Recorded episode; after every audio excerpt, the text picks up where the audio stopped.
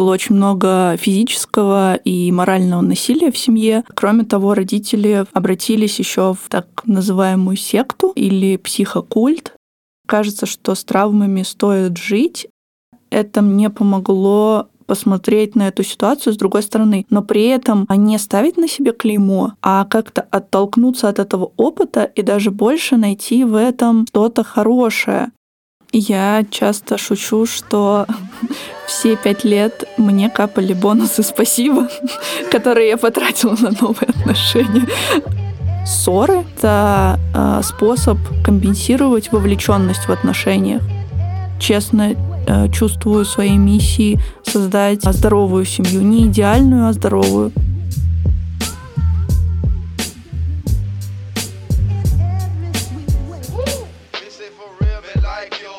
Я опять попала в ловушку карго-штанов. Я надела штаны, которые шуршат. Здравствуйте, дорогие мои слушатели. Привет, Лера. Привет, Настя. О, я так счастлива, что мы здесь сегодня с тобой собрались. Наблюдая за тобой издалека, я видела перед собой очень сильную, независимую девушку, которая строит бизнесы, участвует в сильных командах. И, насколько я знаю, сейчас у тебя есть бренд нижнего белья Нюда. Правильно? Да, верно. Угу. А, хочу сегодня с тобой поговорить про терапию, потому что я тоже сильная, независимая женщина. И, как правило, у таких женщин есть один типаж. Я прекрасно э, понимаю, про, про что это. Вот, мне хочется услышать э, то, как ты это чувствуешь со своей стороны.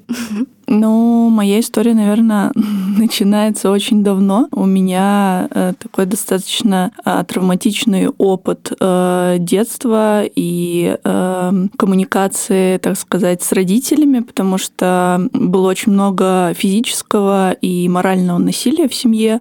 При этом родители рожали и рожали детей, нас четверо. Наверное, если коротко как-то обозначить мои проблемы, да, вопросы, особенности, не знаю, как назвать, то первое — это комплексное ПТСР, а также дефицитарный нарциссизм. Если говорить о нарциссизме, то в психотерапии выделяют три типа. Первый — это открытый, то есть конструктивный нарциссизм или здоровый нарциссизм, который должен присутствовать у каждого из нас. Также есть закрытый или дефицитарный нарциссизм, которым я обладаю как раз, и ядовитый деструктивный нарциссизм. Последние люди действительно у него действительно есть такое серьезное психическое расстройство, они действительно во многом опасны, но, но я бы хотела остановиться на дефицитарном, и как раз э, э, для него характерно то, что он начинает развиваться в детстве, да, начинает он развиваться по причине э, эмоционального неприсутствия, когда ребенок запрещает себе под влиянием взрослых испытывать какие-либо эмоции, чтобы ему не было больно, ему не было страшно. Как раз я работаю над тем, а, чтобы больше использовать в чувственную часть, нежели а, умственную. Потому что с умственной у меня все в порядке, я отличный аналитик. Кроме того, родители в возрасте 9 лет, а, в моем возрасте 9 лет, обратились еще в общество, так называемую секту или психокульт, вот, в котором отрицались любые эмоции и Основная догма — это то, что эмоция которая идет впереди мысли, должна идти позади. И получается, такие секты действительно хорошо зарабатывают на людях с вот отсутствующей вот этой чувственной частью, потому что кажется, ну да, ну логика, голова, зачем нам эти эмоции, и а как мы знаем, в голову можно вбить все что угодно, но правда, она всегда открывается благодаря чувственной части. Офигеть. Вот у меня э, на этом моменте возник вопрос. Хм, интересно, как у них построена бизнес-модель в этой секте? Слушай, ну, как сказать, я не часто слышу такие истории, и правда, очень классно, что ты пришла сюда и решила этим поделиться. Главный твой запрос — это научиться обращаться с чувствами, потому что у тебя была такая среда в детстве, где тебе нельзя было их показывать, нельзя было их испытывать, И, наверное, я могу сказать, что понимаю тебя в этом, потому что как-то в таком же вайбе, как говорится на молодежном языке, росла я. А ты можешь вспомнить момент, когда ты прям задумалась, М, а мне нужен терапевт или не нужен терапевт? Как, как я уже сказала, вот этот психокульт, он э, был нестандартный, знаешь, э, секты как свидетели Иеговы, э, без какой-то религиозной направленности, и называл себя психологической школой. И именно поэтому я очень долго не хотела обращаться к психологам, потому что мне казалось, что это шарлатаны, но на самом деле э, мой опыт психотерапии длится уже 8 лет, и это произошло, когда я перестала общаться полностью с родителями, начала понимать, что я часто нахожусь в каких-то страданиях, мучениях, и как будто бы все эти страдания действительно внутри меня. И забавно, что от психотерапевта к психотерапевту мой опыт становился все более здоровым, потому что вначале это была какая-то странная женщина, которая э, давала уроки женских практик, вот, а там у нее была своя система, и в какой-то момент мы поехали с ней вместе в Казань, жили в одном номере, и, и она рассказывала мне про то, как они с мужем приглашали третью девочку э, заниматься сексом, и я такая, Вау, кажется, кажется, я опять к тем же баранам. О, это, блин, я обожаю вот эти вот истории, когда какие-то люди в Инстаграме начинают вдумывать э, свои методики психотерапии. И я даже вот от знакомых недавно слышала, что есть некоторые, ну, господин X, э, скажем так, который очень жесткий, ну, то есть ты приходишь к нему, и у тебя такое чувство, что тебя отчитывают э, за что-то, но при этом очень как-то рабочий метод у него говорят. И я вот немножко в шоке от таких вот господ. Слушай, и... я наоборот, наверное, даже меня это нисколько не удивляет, потому что существуют же сейчас даже кафе такие, в которых ты приходишь, и тебя там как-то унижают. Почему? Потому что, наверное, знакомый паттерн вот как раз из таких семей ты больше ничего ничего не видел. Это как, я не знаю, как жесткий секс, э, который вот только он тебя возбуждает. Или как первый опыт замужества у меня, например.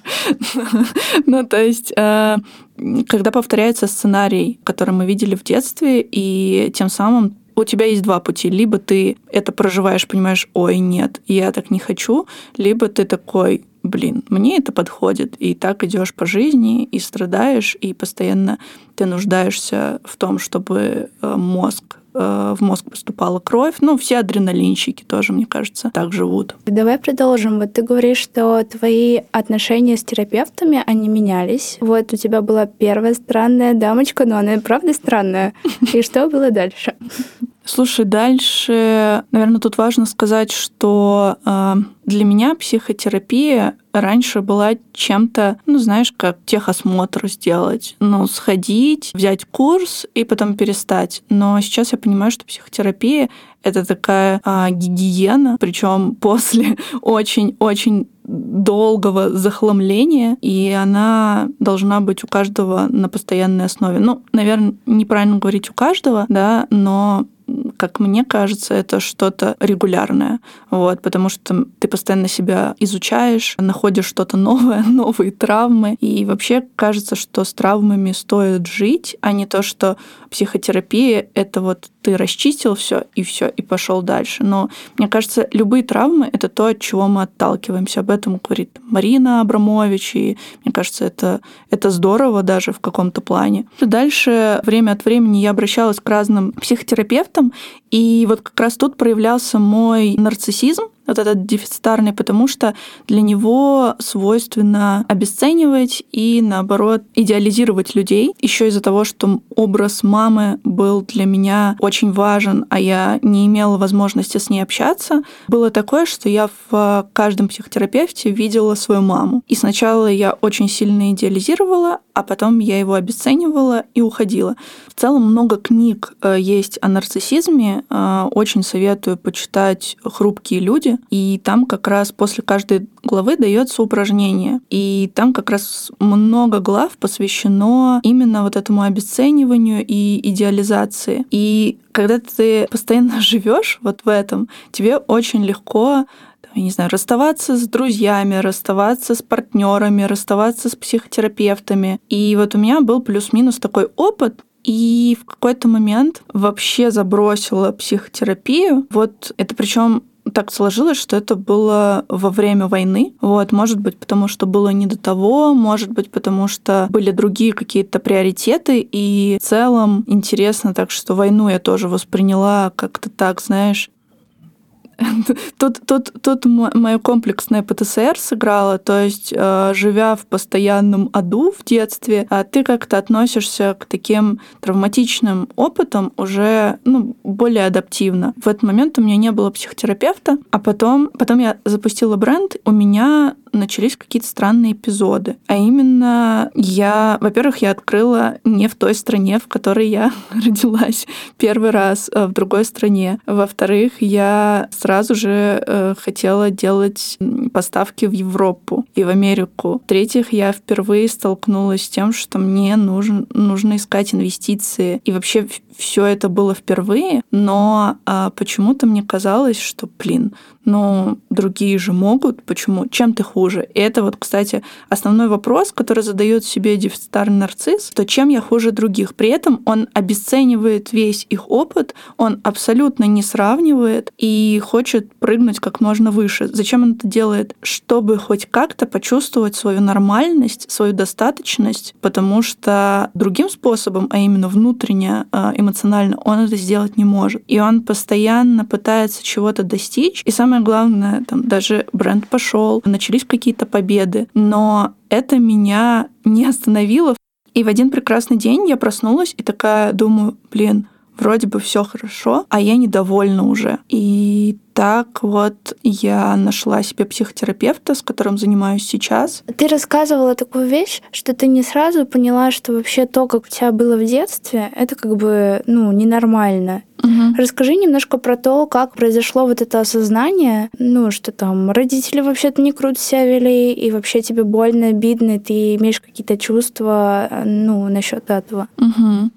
Кстати, наверное, отправной точкой можно посчитать подкаст. Я тогда послушала подкаст «Дочь разбойника» про насилие девочек в биологической школе учителями. Удивительно, я, я это слушала и думала, господи, вот этот признак подходит, вот этот признак, вот этот признак. И я вдруг такая, вау, кажется, что это что-то не так. Почему? Потому что Долгое время в терапии терапевты мне пытались доказать, что нужно простить родителей. Возможно, они имели в виду другое, но я это понимала так, как понимала, и все время жила с тем, что ну, нужно как-то простить, нужно. А чтобы простить, нужно как-то забыть этот опыт, э, не связывать себя с ним. Какое-то время я просто пыталась не связывать себя с этим опытом. В какой-то момент рядом со мной крутились люди какими-то подобными ситуациями. Такая, да это же у всех, да это все наше поколение,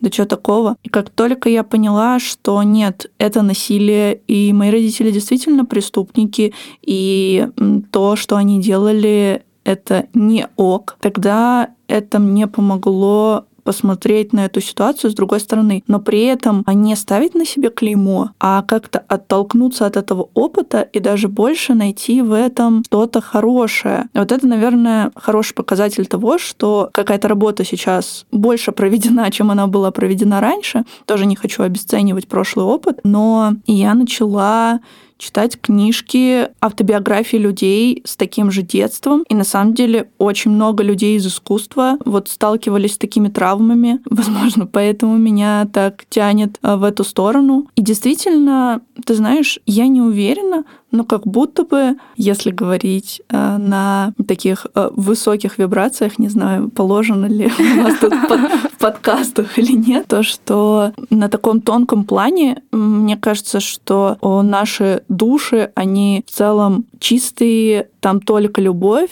и нам дают какой-то сценарий, чтобы его прожить, потому что там, если обращаться к историям моих родителей, то есть с одной и с другой стороны по всему роду, ну просто жесткие программы выживания, предательство родителями детей, там какие-то козни, измены, э, вечно сильные женщины, страдающие, вечно управляющие, и какая-то вот эта вот потеря коммуникации между родителями и детьми. И кажется, что я у себя вижу какую-то такую миссию, знаешь, изменить вот этот, вот этот порочный круг, замкнуть и выстроить со своими детьми, ну, другие отношения. Потому что, там, например, мы с братом, которые вот ушли из э, этой секты, перестали общаться с родителями, мы очень чувствительные сами по себе дети. И мне кажется, есть такие чувствительные дети, которые, хочешь не хочешь, они будут сопротивляться и будут искать в, в этой жизни вот смысл, любовь, что-то такое. И будут кто-то через борьбу, кто-то через какими-то другими методами будут искать какое-то добро, вот. При этом вот два других ребенка остались с родителями и выбрали тот путь. То есть это не всегда там про, вот как мы и говорили, да, про жестокость, жесткость какую-то, что кому-то это ок, а кто-то не может с этим мириться. И это, это важно, чтобы были такие люди, мне кажется. Честно чувствую своей миссией создать здоровую семью. Не идеальную, а здоровую. Я знаю, что у тебя был опыт замужества, ну, довольно раннего, проблемного. И вот там тоже в поле отношений произошла очень большая какая-то перемена. И вот расскажи про свой первый опыт и про свои отношения сейчас, что там изменилось и как ты вообще это чувствуешь. Угу. А, я часто шучу, что все пять лет, э, что э, я была замужем, в целом пять лет с человеком, за которого вышла замуж, мне капали бонусы спасибо, которые я потратила на новые отношения.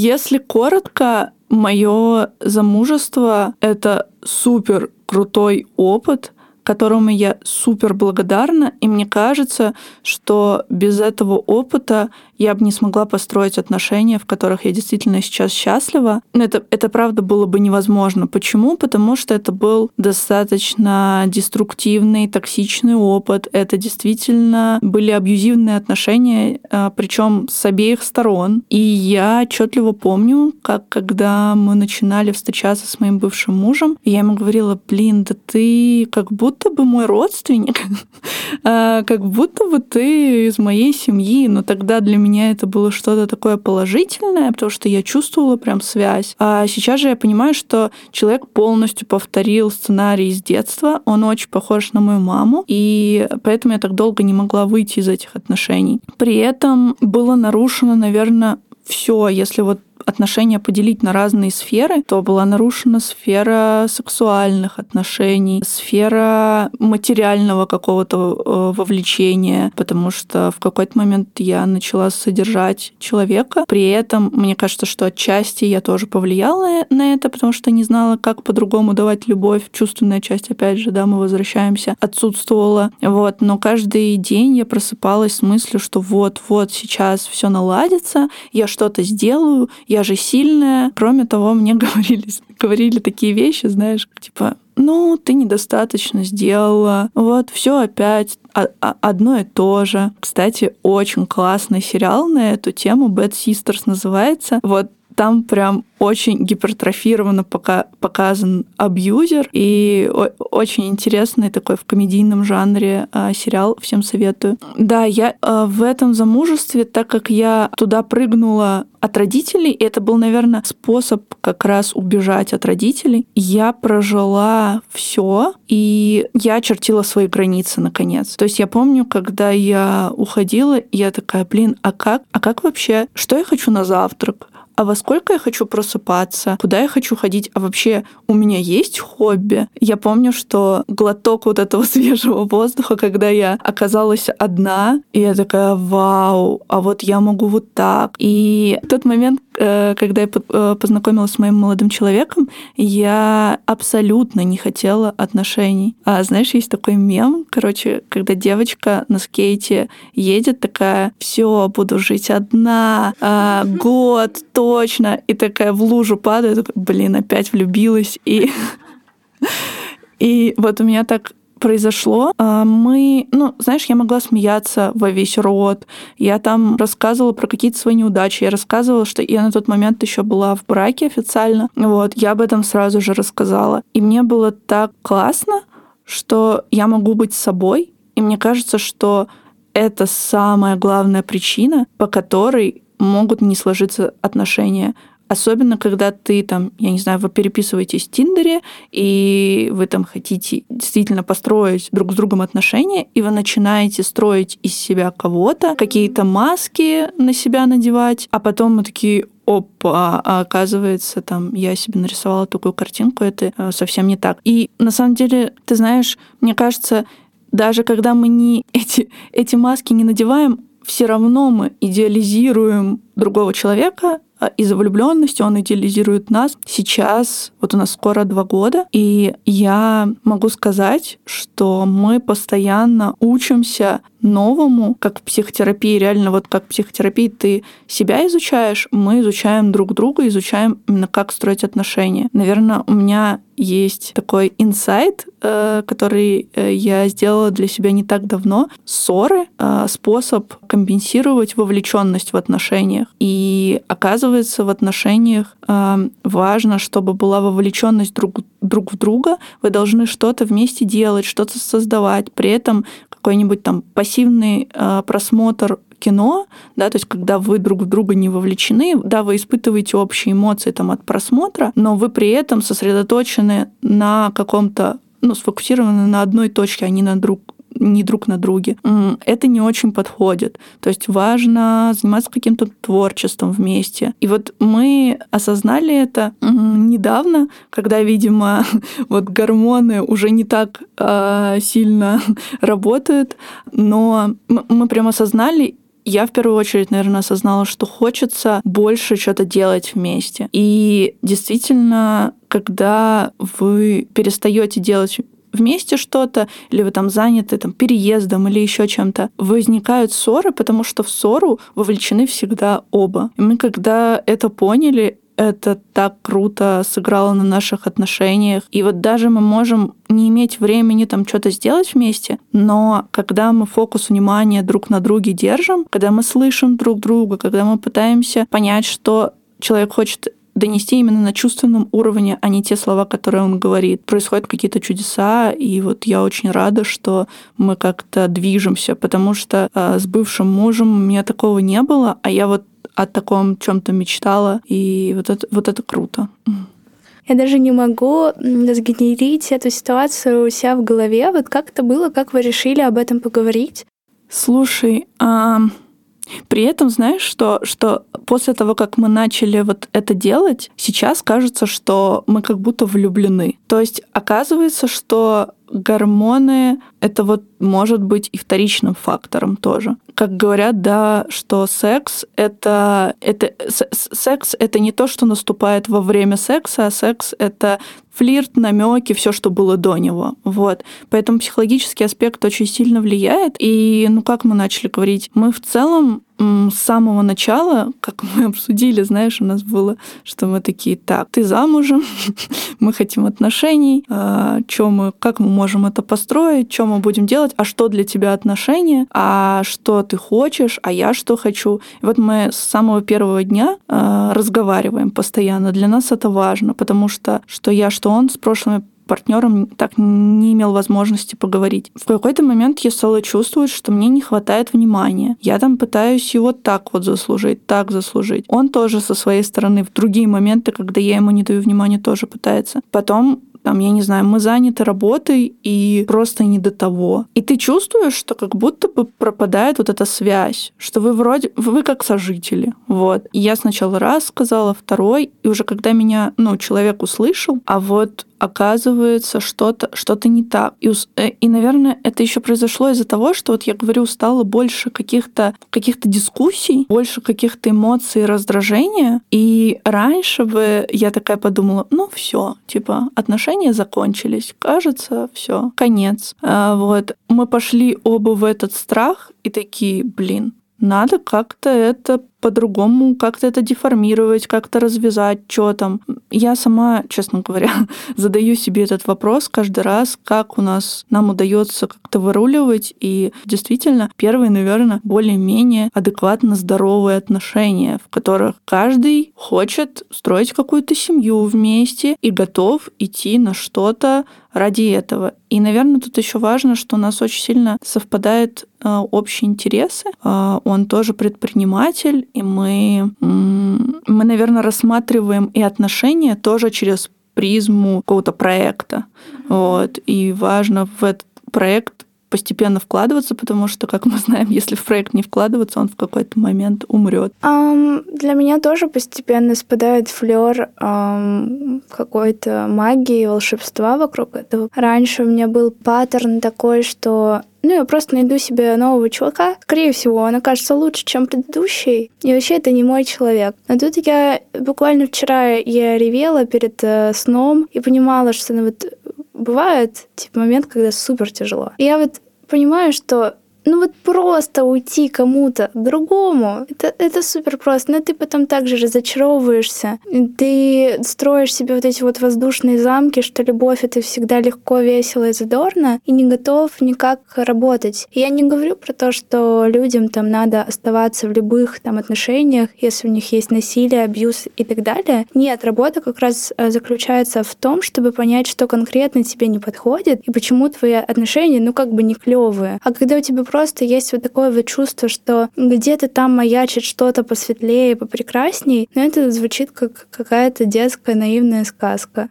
Слушай, ну ты так нем- немножко как-то с огорчением, знаешь, сейчас сказала, но мне кажется, проект, он тоже может быть разный. В проекте могут быть корпоративы, например. Ну, то есть, а, я не знаю, есть разные компании, в которых есть определенный tone of voice, там у вас могут быть какие-то традиции. То есть, мне кажется, знаешь, это как раз когда ты не придаешь отношениям мистики, ты как раз принимаешь ответственность за эти отношения, и когда отношения — это проект, то значит, ты можешь что-то создавать в этом проекте. Значит, ты можешь создать эти гормоны. Ну, то есть мы так говорим, да, гормоны, но на самом деле что такое гормоны? Это какая-то влюбленность, какое-то ощущение заботы, ощущение какой-то химии, вот, и ты все это можешь создать. Мне кажется, что очень круто а, работает творчество. Ну, то есть творчество создает магию действительно, и в принципе создание чего-то это уже творчество. Поэтому мне кажется, что э, выбор считать отношения проектом намного выгоднее для нас, потому что там мы можем создать что угодно. Я очень счастлива, что ты здесь, что мы поговорили. Спасибо тебе большое. С какими чувствами уходишь? Прям как психотерапевт. Да, спасибо тебе большое. Я вдохновлена. Ожидаю, что мой голос будет приятным. Он будет приятным, конечно.